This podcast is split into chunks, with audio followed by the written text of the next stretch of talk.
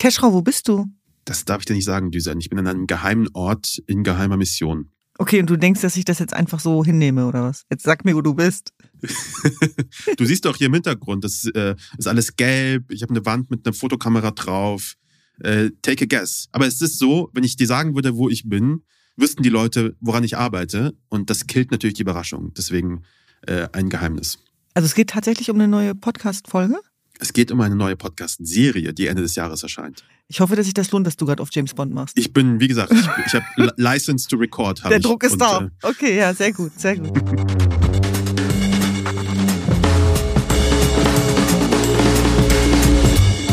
Mein Name ist Düsen Tekal. Und ich bin Cash Robbins. Es ist der 4. August 2023 und das ist Tekal und Veros.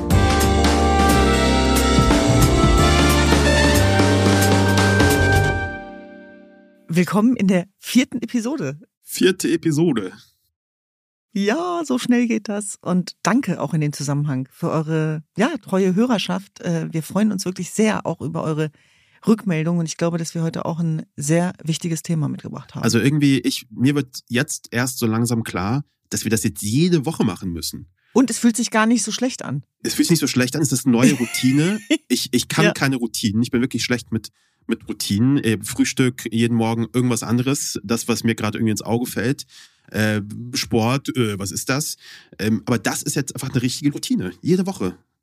Und Ja, jetzt wird's ja. mir klar. Ich weiß genau, was du meinst. Und deswegen sage ich ja, das Leben ist ja zu kurz, um das Falsche zu machen. Und ich finde, wenn man an dem Punkt ist, und ich weiß, dass es ein wahnsinniges Privileg ist, aber auch entscheiden zu können, wie man seine Zeit verbringen will, dann ist der beste Indikator wirklich, ob man das mit Leidenschaft macht und Spaß daran hat. Und das merkt man immer auf dem Weg dahin. Und ich finde es ganz interessant, immer wenn ich auf dem Weg zu euch bin, ich komme ja auch gerne her, dass ich das immer verbinde mit einem positiven Gefühl und denke, hey, ich werde gleich wieder gechallenged und ich glaube, das hat einen Mehrwert. Ja, ich finde, das Leben ist zu kurz, um keinen Podcast zu machen. Das ist mein Leben. Und das Leben ist zu kurz. Ach so, Entschuldigung, ich habe dir wieder dazwischen geredet. Erzähl. Das ist, das ist, weil der geheime Ort ist so weit entfernt, das braucht halt Ewigkeiten, bis meine Stimme bei dir landet. Also Ja, okay, mein so. Take ist weiterhin, das Leben ist zu kurz, um keinen Podcast zu machen. Eh. Und dieses wöchentliche Ding mit dir, das hilft mir auf jeden Fall. Jede Woche, darauf freue ich mich, ist eine neue Routine und äh, sehr happy jetzt auch wieder hier zu sein mit dir. Ja, ja, und das Leben ist auch zu kurz, um es mit den falschen Leuten zu verbringen. Also ich glaube, der größte Luxus, wenn man das schafft im Leben, die richtigen Themen mit den richtigen Menschen umzusetzen, das ist ein Ort der Freiheit für mich. Und ganz ehrlich, jeder hat ja so seine Vor- und Nachteile. Mein größtes Manko ist meine mangelnde Kompromissfähigkeit. Ich weiß, das macht mich jetzt sehr unsympathisch. War mir selber nie bewusst, dass ich da im Kinder-Ich stecken geblieben bin. Aber es ist tatsächlich so, dass ich da irgendwie sehr kompromisslos bin an der Art und Weise, mit wem ich sozusagen meine Zeit verbringe. Ob das beruflich ist oder privat, das gehört ja bei mir zusammen. Ich finde, man kann das, man kann das ruhig sagen, dass man nicht so wahnsinnig kompromissbereit ist. Ich kenne das auch aus meiner, aus meiner eigenen Arbeit. Ähm, ich bin dann schon immer sehr picky, wem ich zuhöre und wem nicht, wenn es so ums Skriptfeedback und sowas geht. Da Was hast du gesagt? Sehr gut, Düsen. Ja. Hast du dir eigentlich irgendeines dieser zwei Mega-Blockbuster angeguckt? Barbie oder Oppenheimer? Ich habe mir Barbie angeguckt letzte Woche. Ich habe es mir nicht angeguckt, aber es ist mir natürlich nicht entgangen. Und äh, ich finde das wahnsinnig spannend, was da gerade passiert in jederlei Hinsicht. Ich bin wahrscheinlich die Einzige, die es noch nicht gesehen hat. Aber erzähl mal, wie war es denn für dich? Also ich war da, ich habe es gesehen. Ich war auch kurz davor, mir mein, äh, mein pinkes Oberteil anzuziehen. Ich habe so eins, zwei davon. Äh, und dann habe ich dann doch nicht gemacht. Das habe ich dann doch zu, zu aktionistisch. Da habe ich mir hab mich ein bisschen blöd gefühlt. Ich bin auch kein Typ für Kostümpartys. Also es ist einfach so ein Ding. Und ich habe mir das angeguckt. Es war rappelvoll. Äh, letzte Reihe, da in der Ecke irgendwie noch zwei Karten bekommen. Und es war ein äh, schön gemachter Film, interessant. Ich war jetzt nicht so wahnsinnig begeistert wie wahrscheinlich sehr viele andere. Ich würde nicht sagen alle anderen, sondern wie sehr viele andere. Ich fand das nicht alles ultra geil, aber ich fand, das war wirklich auch eine, äh, auch eine schöne Umsetzung von dieser Puppenwelt, von dieser echten Welt und sehr viele visuelle Gags. Also mir hat das schon irgendwie, irgendwie Spaß gemacht. Es war einfach schön zu sehen, wie alle in diesem Kino einfach auch da waren und äh, sich auch so entsprechend angekleidet haben. Die ganzen Kens, die da rumgelaufen sind, die ganzen Barbies, die da rumgelaufen sind. Also irgendwie war das sehr herzerwärmend, das zu sehen. Ja, und keiner kann ja behaupten, dass Barbie nichts mit ihm macht. Also jeder hat ja eine Beziehung zu Barbie. Ob irgendwie eine gestörte, die hatte ich zum Beispiel. Ich war auch immer neidisch auf Barbie, weil die so perfekt war. Und Barbie sah auch am Ende anders aus als vorher. Also wir haben, wir haben ihr dann die Haare geschnitten und so. Und ich weiß nicht, ob das schon pathologisch ist, aber das kennt ja wahrscheinlich jeder. Und deswegen muss ich ganz ehrlich sagen, dass ich natürlich diesen, ja, Wandel der Diversität, you can be what you can see, das finde ich halt total spannend. Und da fand ich zum Beispiel den Tweet von der Friedensnobelpreisträgerin Malala ganz sweet, aber Ja. auch mit einer geilen Aussage, wo sie eben sagt, äh, she's a Nobel Peace Prize winner and he's just Ken. Mhm. Also, und das war halt ein Foto mit ihr und ihrem Mann. Und ne, die haben sich halt selber darüber so ein bisschen lustig gemacht, aber irgendwie hat es auch eine geile Message gehabt. Und das ist da tatsächlich gelungen, das muss man einfach sagen. Ja, vielleicht sollten wir zusammen mal ins Kino gehen. Ich würde mir mit dir auch Barbie nochmal anschauen. Dann ziehe ich mir aber auch mein pinkes Oberteil an. Dann gucke ich lieber Oppenheimer, sorry. Was lieber Atomkrieg als Barbie anschauen? Oder geht es einfach nur darum, dass du nicht mit mir Barbie gucken willst? äh, dazu sage ich jetzt nichts.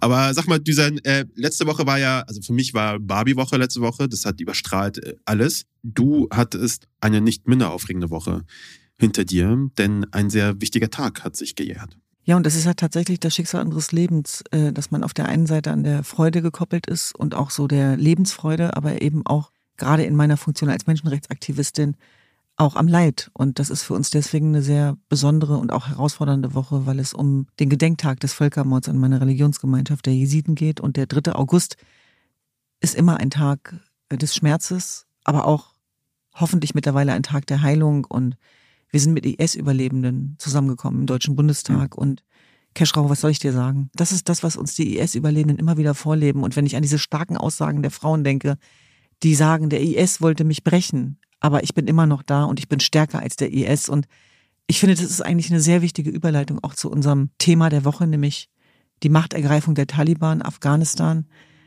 Und für mich ist das sozusagen ein, ein Punkt als Jesidin, der mich niemals loslassen wird und mich zur Aktivistin gemacht hat. Und ich denke, für dich, auch als gebürtiger Afghane, ist die Machtergreifung der Taliban, aber auch das Leben ähm, in diesem Land sicherlich auch etwas, was man nicht abschütteln kann, sondern was ein ganz wichtiger Teil unserer Identität ist, über den wir heute ja mit dir reden.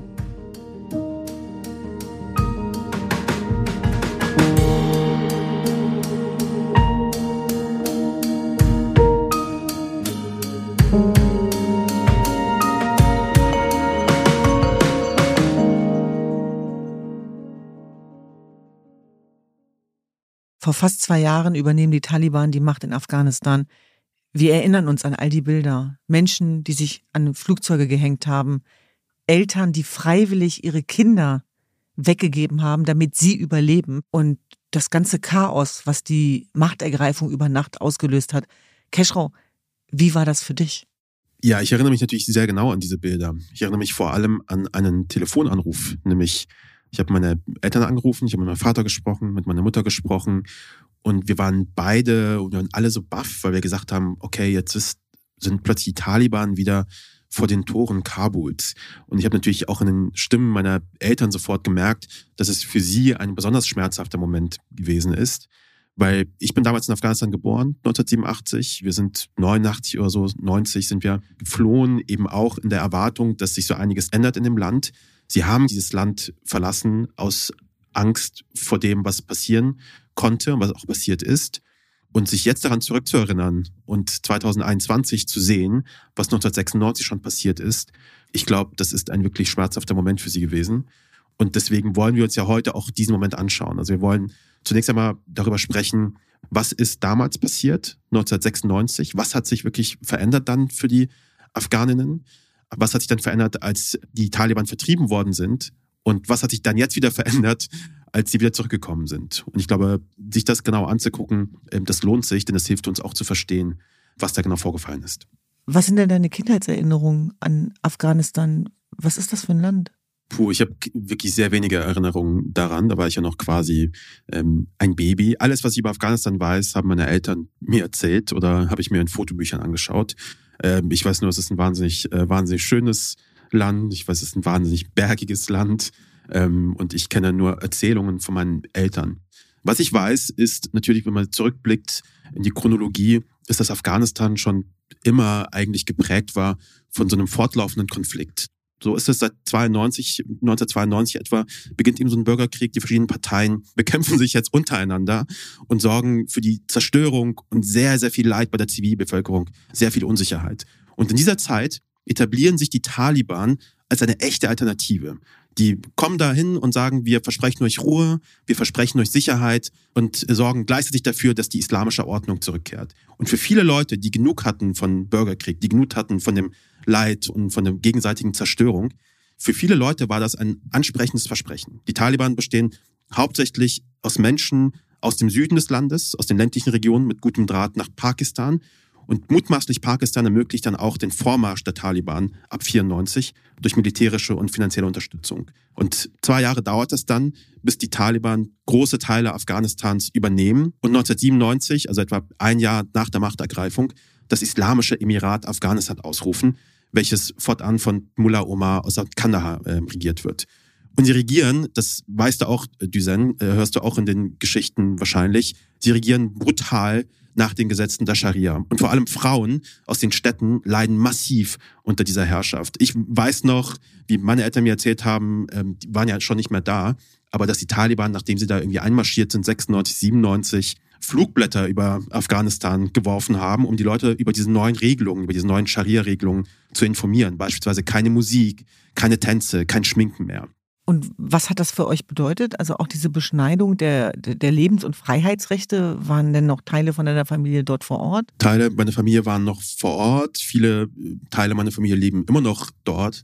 Ähm, der Vater meines Vaters beispielsweise, mein Großvater, der ist äh, dort geblieben in Afghanistan. Und natürlich jede Information, die man hier bekommt über die Zustände in Afghanistan, besorgt einen, weil man weiß, die Verwandtschaft, die sich entschieden hat, dort zu bleiben, die gesagt hat, das ist mein Land, ich ziehe hier nicht weg, ich komme klar mit welchem Unheil auch immer. Man weiß natürlich sofort, es geht auch um ihre Rechte, es geht darum, wie ihre Freiheit eingeschränkt wird. Ähm, und den größten Schmerz natürlich hat man, wenn man darüber nachdenkt, wie es den Frauen in dieser Familie geht, die plötzlich nicht mehr raus können, ohne verschleiert zu sein, die plötzlich eine Begleitung brauchen, weil sie sonst äh, nicht einkaufen dürfen, ähm, die wirklich sich hüten müssen dafür, ähm, nicht aufzufallen im öffentlichen Leben, weil sie sonst bestraft werden, äh, sehr gewaltsam bestraft werden. Und klar, das sind natürlich, äh, natürlich schlimme Erinnerungen daran zurück. Und ich glaube, ich war ja noch relativ distanziert, weil ich war noch Kind und kenne viele dieser Leute quasi nicht aktiv. Aber meine Eltern natürlich, die haben ihre Verwandtschaft dort. Und ähm, ich kann mir gar nicht ausmalen, wie schlimm es eigentlich für sie gewesen ist, diese Informationen zu hören. Und keine Ahnung, ich glaube, es ist auch so ein, so ein zwiespältiges Ding, weil auf der einen Seite hat man es geschafft, man ist draußen, man hat die richtige Entscheidung getroffen, man ist frühzeitig geflohen. Und auf der anderen Seite ist, glaube ich, auch ein großes Schuldgefühl natürlich auch da, weil man Leute zurückgelassen hat und zurücklassen musste. Und ich weiß, dass in meiner Familie auf jeden Fall der Fall gewesen ist. Und du hast gerade die Situation der Frauen angesprochen, die Geschlechterapartheit. Wie war das für dich, vor allem für die Frauen in deiner Familie? Naja, ich habe natürlich die, die engste Beziehung habe ich ähm, zu meiner Mutter natürlich. Ähm, und sie hat sich schon immer als eine moderne Frau verstanden. Für sie war es auch nie Thema, irgendwie sich zu verkleiden, zu verstecken, sich irgendetwas anzuziehen, was sie verschleiert. Das wollte sie nie. Und sie hat natürlich immer mit Entsetzen auf diese Situation geschaut in Afghanistan. Sie hat das wahnsinnig traurig gemacht. Und gleichzeitig fand ich es natürlich sehr schön, dass sie dann in einem Land gewesen ist zu der Zeit, in der sie trotzdem sie sein konnte und eben das alles nicht machen musste. Aber ich glaube, äh, sie war einfach immer wahnsinnig traurig, das, ähm, das zu sehen, was da passiert ist und auch sehr froh gleichzeitig halt eben nicht da zu sein. Werbung Düsen, hast du schon mal bei einem Schüleraustausch teilgenommen? Nee, leider nicht. Ich habe da immer von geträumt. Ja, ich habe einen Schüleraustausch gemacht. Das war richtig, richtig toll. Ich war damals in Thailand und wir hatten auch sogar einmal bei uns zu Hause in Deutschland einen Gastschüler aus Frankreich. Und das war auch eine schöne Erfahrung.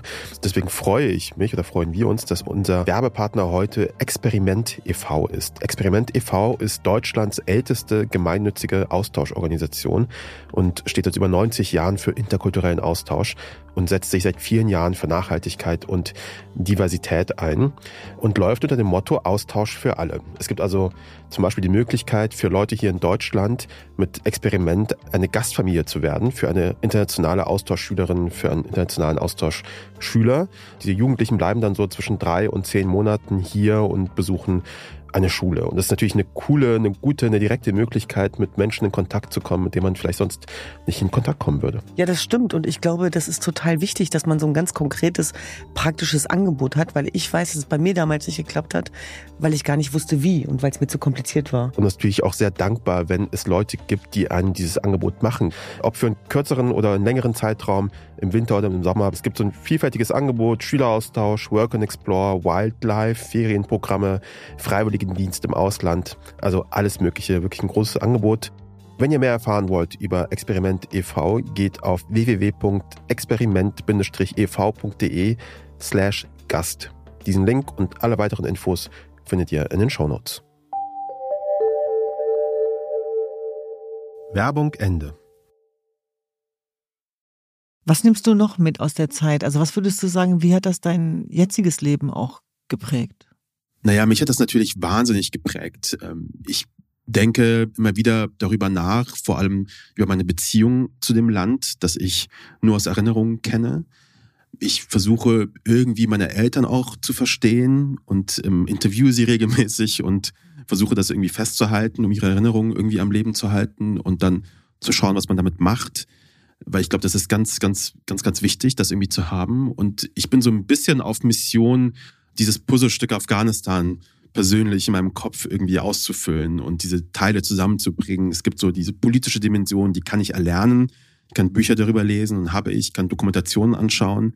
Und es gibt dann natürlich diese ganz persönliche Dimension von, wie ist es gewesen, dort zu leben?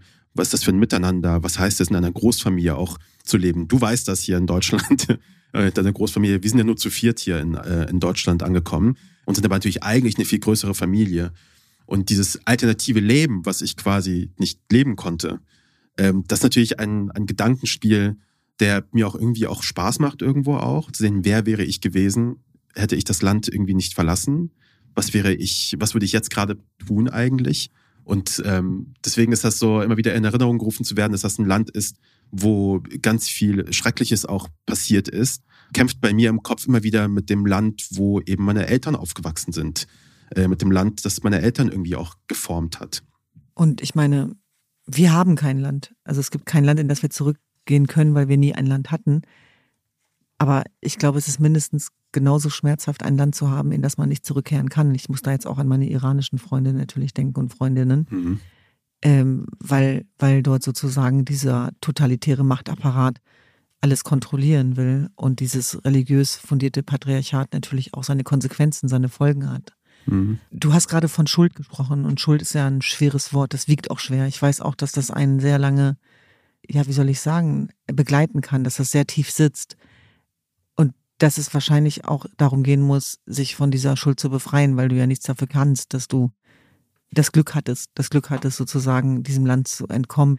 Wie hast du das für dich gelöst? Ich frage das deswegen, weil ich dieses Gefühl kenne. Ich, ich mache das auch ganz oft, dass ich diese Szenarien durchspiele, wie wäre ich geendet, wenn meine Eltern ihre Heimat nicht verlassen hätten. Oder wenn wir im Irak zur Welt gekommen wären. Oder wenn wir in die Hände des IS gekommen wären. Und ich glaube schon, dass der Aktivismus, den ich heute nachgehe, damit was zu tun hat oder eine Antwort ist.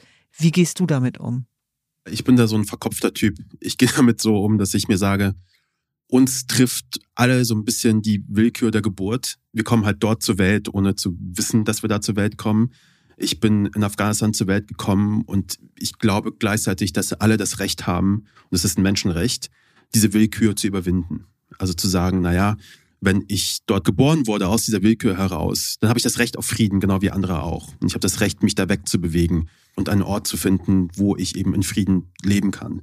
Und für mich ist das so ein ganz wichtig in meinem Leben, irgendwie zu sagen, naja, ich versuche diese Verbindung aufrechtzuerhalten in das Land und ich versuche irgendwie das immer besser zu verstehen. Das habe ich nicht immer gut gemacht in den letzten Jahren. Ich war auch ganz oft in meinem eigenen Film, war hier in, in Deutschland unterwegs, habe Podcasts gemacht und habe studiert und habe irgendwie Auslandsreisen gemacht und was weiß ich. Habe versucht also ein ganz normales Leben zu leben. Und jetzt mal je älter ich werde, desto wichtiger wird mir das irgendwie diesem Land meiner Eltern irgendwie nahe zu kommen.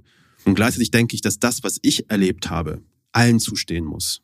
Alle müssen dieses Recht haben, diese Willkür zu überwinden. Und deswegen ärgern mich auch diese ganzen Asyldebatten und wen lassen wir rein, wen lassen wir nicht, so wahnsinnig sehr, weil ich das Gefühl habe, es ist ungerecht. Hm. Und, und weißt du was? Da, daran musste ich nämlich auch gerade denken, weil du gerade das so nebenbei erzählt hast, ja, ich habe dann einfach studiert und so weiter. Ich meine, du hast das gemacht, worum es geht im, im, im Ja. Leben. Du bist deinem inneren Ruf gefolgt. Und wir haben das im anderen Zusammenhang schon mal besprochen, dass sich das generell eben auch wütend macht, aber insbesondere im Zusammenhang mit Afghanistan. Die Art und Weise, wie über Afghanistan gesprochen worden ist von Nicht-Afghanen. Was hat das in dir ausgelöst? Naja, ich, ich sage immer so ein bisschen, glaubt ihr wirklich, wenn ihr euch die Bilder anschaut von, aus Afghanistan, wenn ihr euch das anguckt, was das für ein Land ist, dass meine Eltern und ich freiwillig nach Kassel gezogen sind. Das ist niemals der direkte Weg einer Flucht aus einem wunderschönen Land ist das Ziel nicht, ich fahre nach Westdeutschland und, und wohne in Kassel. Das heißt, für uns war es natürlich immer ein Ding von, naja, es ist eine Notwendigkeit. Wir müssen da, wir müssen da irgendwie raus. Und die Art und Weise, wie über das Land gesprochen wird, ist natürlich auf der einen Seite klassisch Medien. So, natürlich berichtet man nur, wenn gerade etwas hochgeht, wenn gerade etwas explodiert, wenn gerade was Schlimmes passiert. Das ist auf der einen Seite. Das färbt dann wiederum natürlich die Leute, über die man spricht. Das heißt, äh, die Leute auch in Deutschland, die Afghaninnen sind, da sind plötzlich dann alle, werden dann irgendwie alle in einen Topf geworfen und es sind dann so die Afghaninnen. Ich kenne das natürlich auch und du auch jetzt als, als, als Jesidin. Ich werde immer, wenn ähm, gerade irgendwie Krieg und Elend ist, werde ich dann immer angefragt. Dann gibt's dann immer eine E-Mail mit, hast du Bock, dich zur Situation in Afghanistan zu äußern? Und ich bin froh, überhaupt eingeladen zu werden, weil dann darf ich wenigstens überhaupt etwas sagen, darf überhaupt ein Afghaner was zur Situation sagen. Natürlich immer be bezeichnen, dass das nur dann das, der, das Thema ist, wenn gerade etwas, ähm, etwas passiert. Und Und wir sind natürlich immer die Betroffenen und die anderen die Experten. Genau, genau. Man erzählt quasi aus Mhm. betroffenen Perspektive. Ich bin aber kein Betroffener. Ich lebe in diesem Land seit so und so vielen Jahren. Ich, äh, ich habe genauso viel, also ich bin ja nicht vor Ort, so, ne? aber die sagen natürlich, ja, wie geht's den Verwandten? Äh, Was sagen die gerade zur Situation? Da bin ich auch sehr dankbar, diese Chance zu haben. Aber es ist natürlich trotzdem auffällig, dass das sonst natürlich nie Thema ist. Also Afghanistan, seit diesen Bildern von den Menschen, die von den Flugzeugen hängen, ist kein Thema mehr.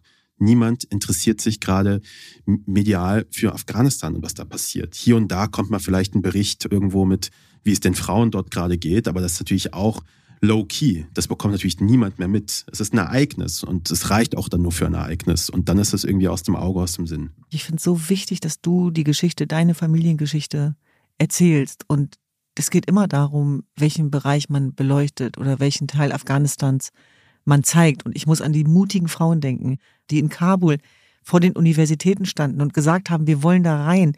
Ich habe wirklich Tränen bekommen, als ich diese Videos ähm, gesehen habe und bekommen habe, auch über die afghanischen Aktivisten, mit denen wir zusammenarbeiten. Und ich habe nur gedacht, mein Gott, wie viel Mut gehört dazu, in einem Land wie Afghanistan, das von der Taliban kontrolliert und dominiert wird, auf die Straße zu gehen als Frau und von seinem Recht auf Freiheit und Recht auf Bildung Gebrauch zu machen und darüber nicht mehr zu sprechen, obwohl wir so eine riesen Verantwortung haben, darüber werden wir gleich nochmal in Ruhe sprechen, das ist ja auch nochmal ein Thema, was total unterbeleuchtet ist. Also so zu tun, als wenn wir hier im Westen nichts damit zu tun hätten. Und das Gegenteil ist ja der Fall. Ich möchte trotzdem nochmal von dir wissen, Keschrau, was willst du uns noch über Afghanistan sagen? Oder wo hast du das Gefühl, das ist der Bereich, der noch viel zu kurz kommt und der noch nicht erzählt worden ist? Naja, also ich glaube, so richtig ärgern tut mich tatsächlich die Tatsache, dass Afghanistan als Land ähm, gar keine eigene Identität so wirklich hat in dieser Wahrnehmung ähm, aus dem Westen. Afghanistan ist das Land, wo ähm, die Weltmächte Schach spielen. Afghanistan ist das Land, wo Stellvertreterkriege geführt werden. Afghanistan ist das Land, wo ähm, man einzieht und auszieht, wo man äh, Hilfskräfte hat, die raus müssen. Ähm, Afghanistan ist das Land, wo es Frauen äh, gerade wieder schlecht geht. Äh, Afghanistan ist das Land, was instabil ist, was ähm, das hungrig ist.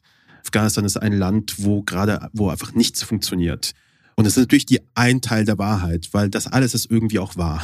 natürlich ist das, ist das das Land, wo gerade, wo sehr, sehr viel schiefgelaufen ist in den letzten Jahren. Auf der anderen Seite muss man sich auch natürlich auch angucken, warum ist das schiefgelaufen? Und es ist eben nicht nur die Verantwortung der Leute vor Ort. Es sind nicht, es ist, liegt nicht nur daran, dass sich da Leute nicht ähm, richtig benommen haben und die sich irgendwie die Köpfe einschlagen, sondern wir haben ganz, ganz viel mit dieser Geschichte zu tun. Deswegen haben wir ja versucht, diesem ersten Teil auch darüber zu reden, wie ist es überhaupt zu dieser ersten Machtergreifung gekommen und 1996, als die Taliban gekommen sind. Und das war nicht so ein Ding, was von alleine gelaufen ist. Das ist mit Geld aus dem Westen passiert. Und es ist ganz, ganz wichtig, sich daran zu erinnern. Und deswegen entsteht aus der Situation natürlich auch eine gewisse Verantwortung für uns, dieses Land nicht in Stich zu lassen. Ich glaube, das ist der Punkt, wo wir jetzt auch drüber sprechen können, nämlich zu sagen, naja, nachdem die Amerikaner da reinmarschiert sind, äh, nachdem das World Trade Center angegriffen worden ist von Terroristen, da wollte keiner Afghane sein. Also da kann ich mich noch erinnern, was danach passiert ist. Da gab es ja ein Leben davor und danach. Oder? Ja, da wollte keiner Afghane sein. Es gab ja diese internationale Allianz unter der Führung der USA, die dann einen demokratischen Rechtsstaat nach westlichem Vorbild installieren wollten. Das haben sie in den letzten Jahren versucht. Denn ähm, Afghanistan wollte ja damals die Drahtzieher des Anschlags äh, nicht ausliefern. Deswegen waren plötzlich alle da. Und jetzt ist es so, dass nach all den Jahren westlicher Präsenz 2021, äh, jetzt fast zwei Jahre her, wir aus dem Land rausgegangen sind. Ähm, der Westen, die ähm, Deutschen, die Amerikaner, wir sind da alle irgendwie raus. Natürlich stellt sich dann die Frage, glaube ich, diese 20 Jahre Einsatz von westlichen Truppen, waren sie eigentlich umsonst? Und darüber sollten wir sprechen.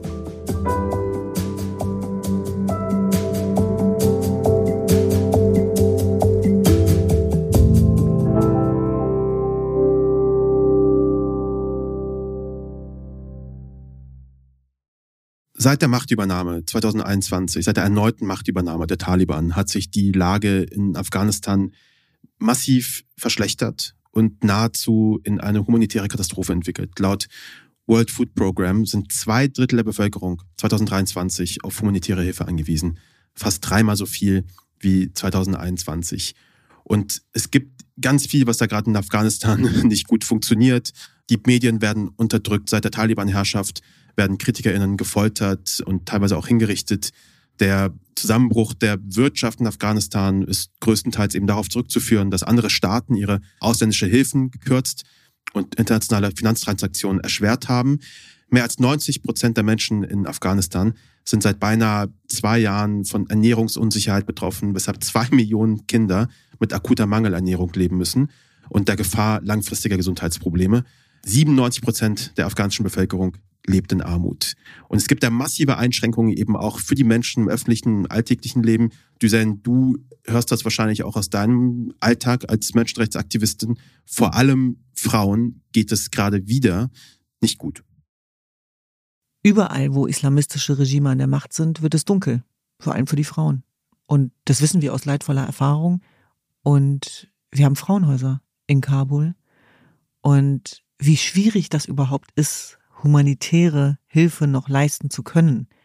Das zeigt natürlich die Grundsituation der Frauen dort und in den größeren Städten sind Sittenpolizisten in den Straßen unterwegs, um den Dresscode der Frauen zu prüfen. Das kennen wir aus dem Iran. Was die Bewegungsfreiheit von Frauen angeht, da sind die Taliban und die Mullahs Brüder im Geiste. Und was die Taliban wieder installiert haben, ist eine Geschlechterapartheit, die Taliban machen es einem leicht, Afghanistan zu vergessen. Sie begehen keine Massaker und ziehen auch nicht plündern und vergewaltigen durch das Land. Sie schränken Schritt für Schritt die Rechte ein und sie setzen bei den Männern an. Sie bestrafen die Väter, die Brüder, die Söhne dafür, wenn die Frau sich in Anführungsstrichen nicht benimmt. Und ich denke zum Beispiel an dieses ähm, herzzerreißende Video von dem Uniprofessor, der sein Zeugnis zerrissen hat und gesagt hat, wenn meine Kolleginnen nicht mehr an die Uni dürfen, dann möchte ich hier auch nicht mehr studieren. Und dann ist mir dieser Abschluss nichts mehr wert und weinen zusammenbricht. Das sind die Bilder, die wir sichtbar und hörbarer machen müssen. Und das hat natürlich verheerende Folgen für die Frauen, wenn jedwedes Leben beschnitten wird. Und wir wollen mal ganz banal anfangen, was vermeintlich banal klingt. Zum Beispiel ein Auto zu fahren. Also alleine in so einem Land als Frau Auto fahren zu dürfen, bedeutet Freiheit. Also auch dieser Rückzugsraum wird den Frauen genommen beispielsweise. Dass sie noch nicht mal mehr alleine zu Ärzten gehen können. Das Thema Schönheitssalons. Ich kenne das ja aus dem Irak, ich kenne es aus Syrien.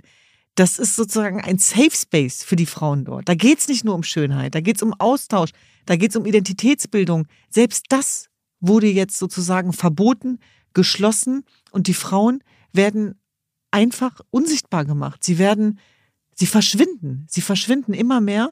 Und das ist ja auch genau das, was du gerade beschrieben hast. Auch mit dieser Burka-Pflicht, die dort sozusagen durchgesetzt wird, dass das natürlich verheerende Folgen hat. Und wenn man sich jetzt die Frauenbilder anguckt, wie die deiner Mama, dann, dann, dann prallen da natürlich Welten aufeinander. Und ich denke nämlich auch, du hast gerade eine ganz wichtige Frage gestellt. War das alles umsonst die letzten 20 Jahre, wenn wir jetzt ein Déjà-vu haben und genau in derselben Situation sind wie vorher?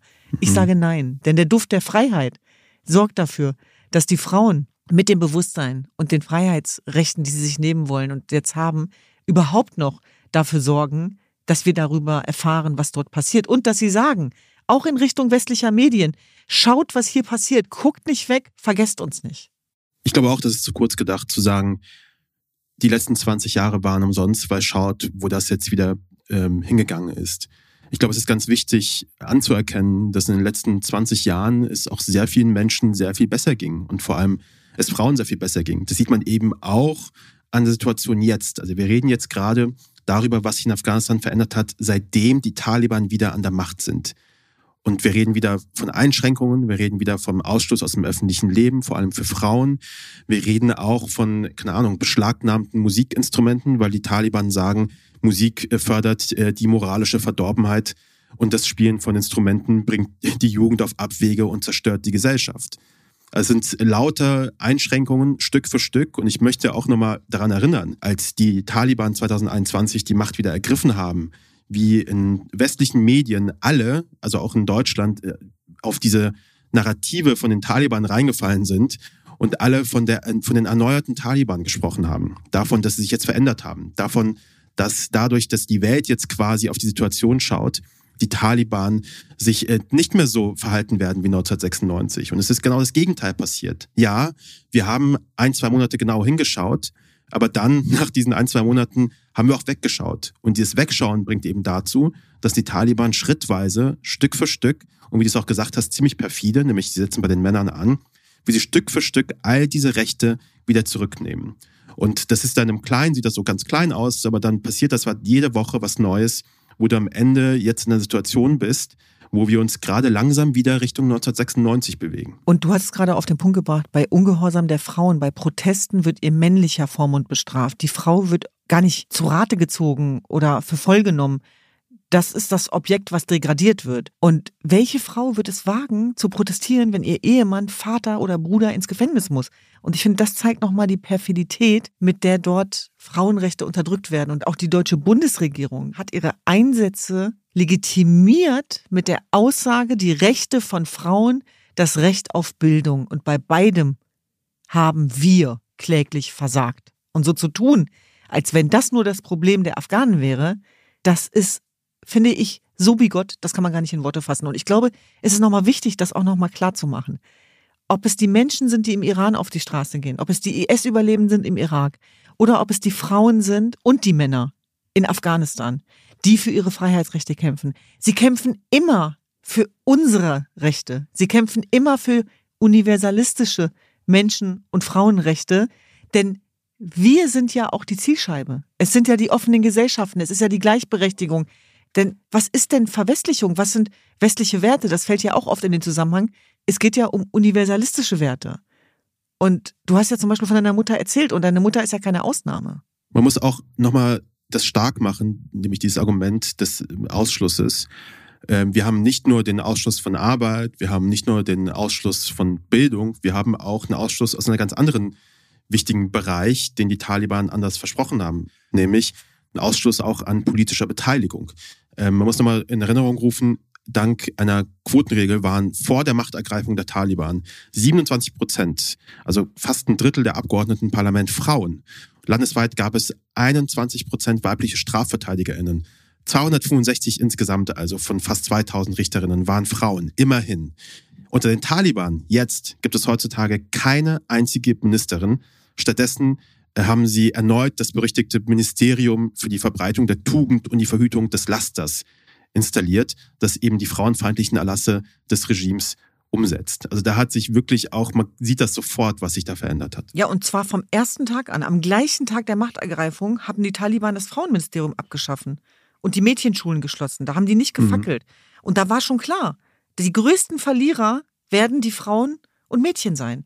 Und ich weiß nicht, ob du dieses Video gesehen hast, wo dieses kleine Mädchen von ihrem Recht auf Zugang zur Schule spricht mit ihrem Vater und die eine Diskussion mhm. darüber führen.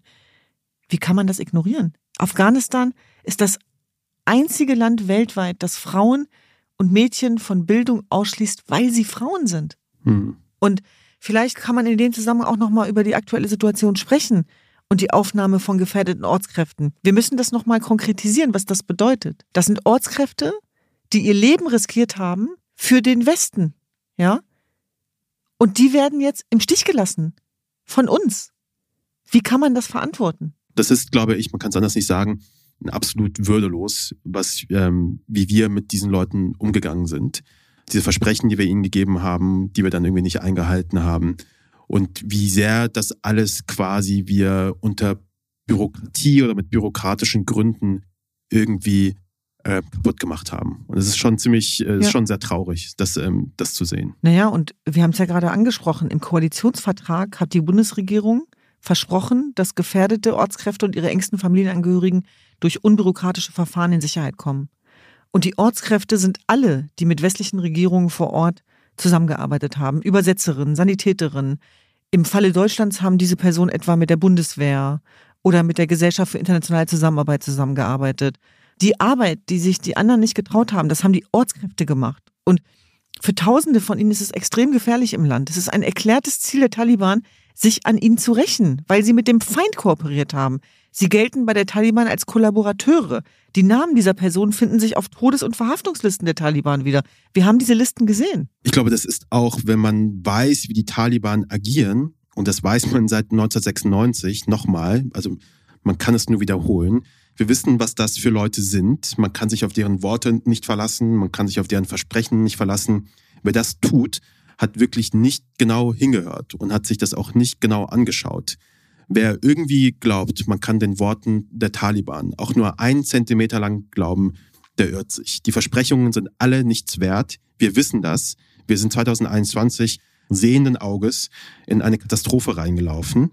Und diese Katastrophe, die bewahrheitet sich jetzt gerade Stück für Stück. Das war nicht eine Explosion, sondern es sind gerade hunderte kleiner Explosionen, die jetzt dazu führen, ich wiederhole es nochmal, dass wir in Afghanistan gerade wieder auf eine Situation wie 1996 zurückschlittern. Und das ist absolut traurig. Und das aber auch gleichzeitig, und vielleicht ist das so ein bisschen auch unser, das Ende dieser, dieser Episode, oder wir nähern uns langsam dem Ende, ist nämlich auch die Frage, wie schauen wir jetzt eigentlich in die Zukunft? Und ich finde, du hast vorhin was ganz Schönes gesagt, nämlich, naja, jetzt haben einige Leute in diesen 20 Jahren den Atem der Freiheit irgendwie geatmet. Sie wissen, wie es auch sein kann. Vor allem junge Leute wissen, wie es auch sein kann.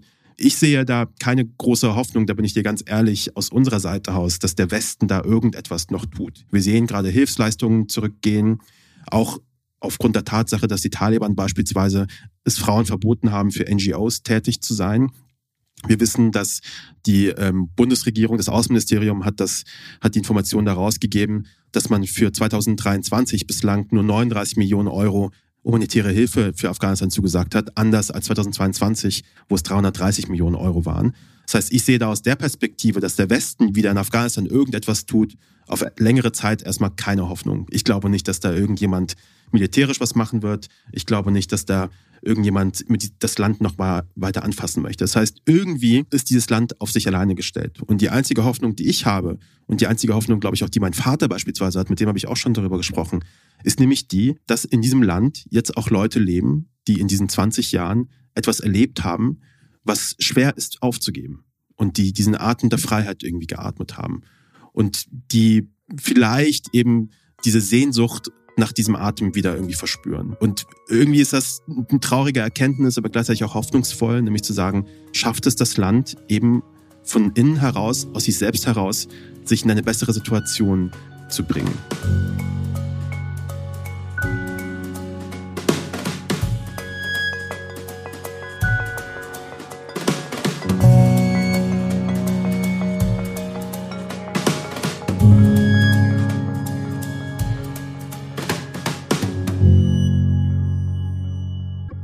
Keschrau, wir sollen jetzt zum Ende kommen. Du weißt, dass ich große Schwierigkeiten damit habe, deswegen sag du jetzt was.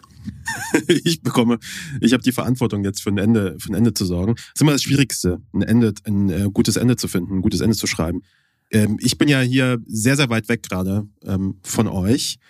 Und ähm, wir haben ein paar technischen Schwierigkeiten zu kämpfen gehabt mit jemandem, der ein bisschen rumgebohrt hat hier und da.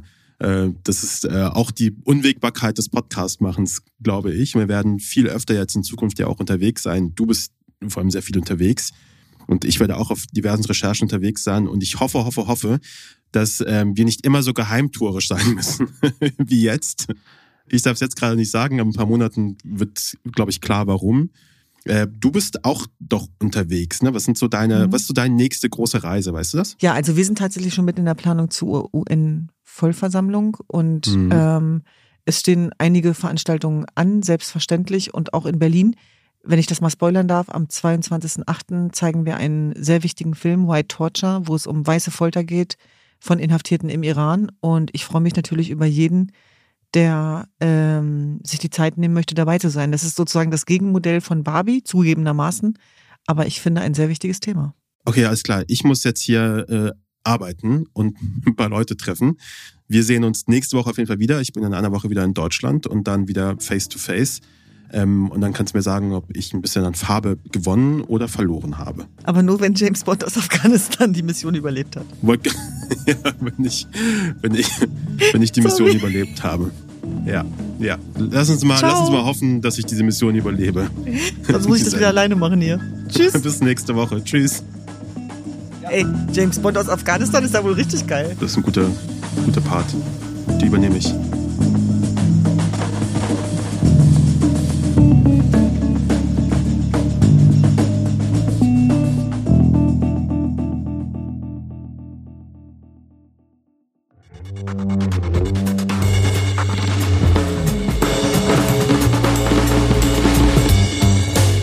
Tekal und Beros ist ein Undone Original mit Duzen Tekal und mir, Keschrau Beros.